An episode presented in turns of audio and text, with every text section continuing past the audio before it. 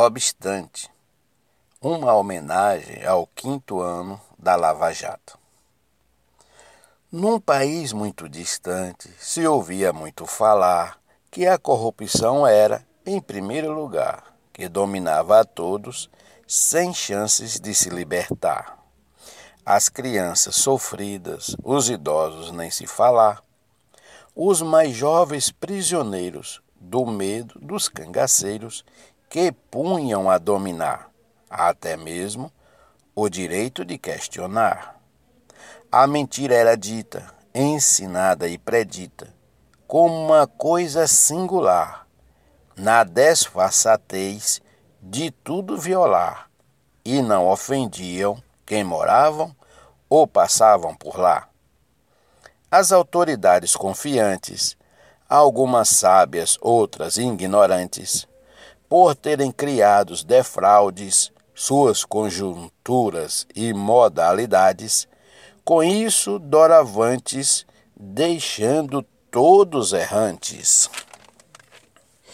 A façanha foi tamanha que atravessou os sete mares, construindo o monstro da patranha para adquirir mais dinheiro, fazer o degustado de quem nunca ha apanhado, vivendo a praticar orgias por todo lugar, seguiam a provocar o bom Deus Jeová, querendo com isso os orixás agradar.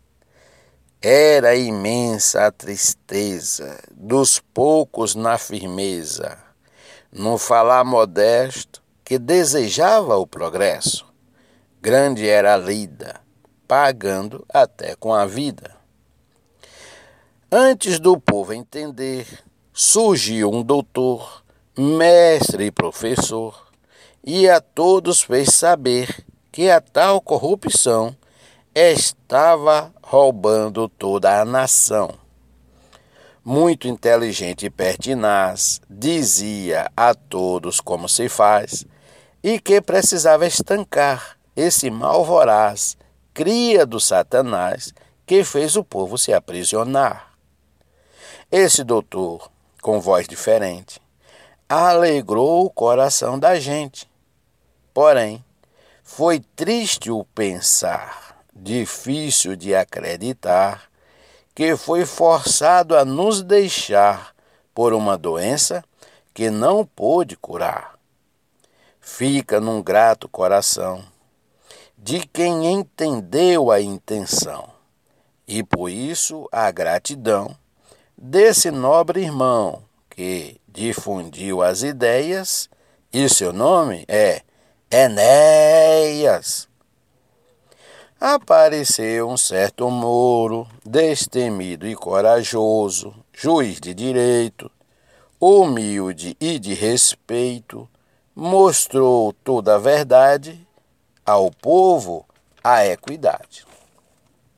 E que uns certos procuradores transparentes e inovadores faziam acreditar que a corrupção iria acabar, pois já tinham entendidos daqueles envolvidos. Foi tremendo saculejo, eram muitos os pelegos que saíam a espiar quem fez a movuca com a cara de baiuca que não queriam se entregar. Presidentes, senadores, deputados e governadores, empleiteiros bajuladores, saquearam a nação, não deixando nenhum tostão, fazendo tudo com enganações, uma quadrilha de ladrões.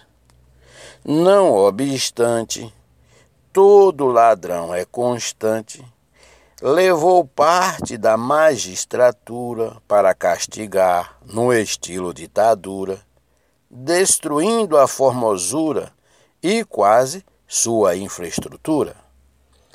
De quem com sacrifícios viveu perrengues em ofícios, fazendo com que o país navegue e que algum dia sossegue, em paz na sua consciência do equilíbrio e da decência.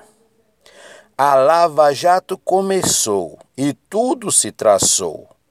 No dia 17 de março do ano 2014, o ano do Moralize, logo após veio o Agonize. 60 foram as operações, 183 delações. 2.242 anos de condenações. Foi assim que ficaram feia para os envolvidos na teia. 159 réus, todos destituídos dos céus. 242 na cadeia, que nunca mais o vagabundeia. Mas ninguém fique contento pois são apenas 11%. Das transações, suspeita-se de 8 trilhões, 40 bilhões as recuperações. Tudo isso foi anormal, com essa fome animal, deixando o país abismal. O povo acordou, tudo mudou, saindo para as ruas para que tudo se reconstitua. Foi grande a emoção, vendo muitos porem as mãos ao lado do coração, cantando o hino nacional, bem tranquilos e usual, cheios de fé e recomeço, expulsando os tropeços, acreditando nos fatos elucidados pela Lava Jato. Necessário se fez substituir de uma vez sem dó nem timidez, por pessoas de honradez, todos ao alcance das vistas, num comportamento estadistas. A necessidade agora está em poder aprovar algumas leis que acabe de vez de toda insensatez do ladrão burguês. Quero agradecer, no meu humilde entender, ao Ministério Público Federal, competente e formal, ao Judiciário, que vislumbrou o cenário, corrigindo todos os atalhos. Enfim, ao povo brasileiro, lutador e guerreiro, aos corajosos de plantão, sem ganhar nenhum botão, se entregou ao coração por uma boa razão deputados, senadores, presidente e governadores, dentro dos seus valores, há de erguer essa grande nação com a graça de Deus, justiça e perdão, amor e devoção, chamando a todos para uma nova geração.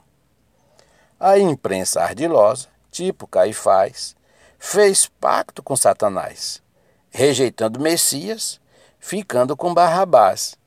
E ao povo que carrega a cruz, a esperança é Jesus.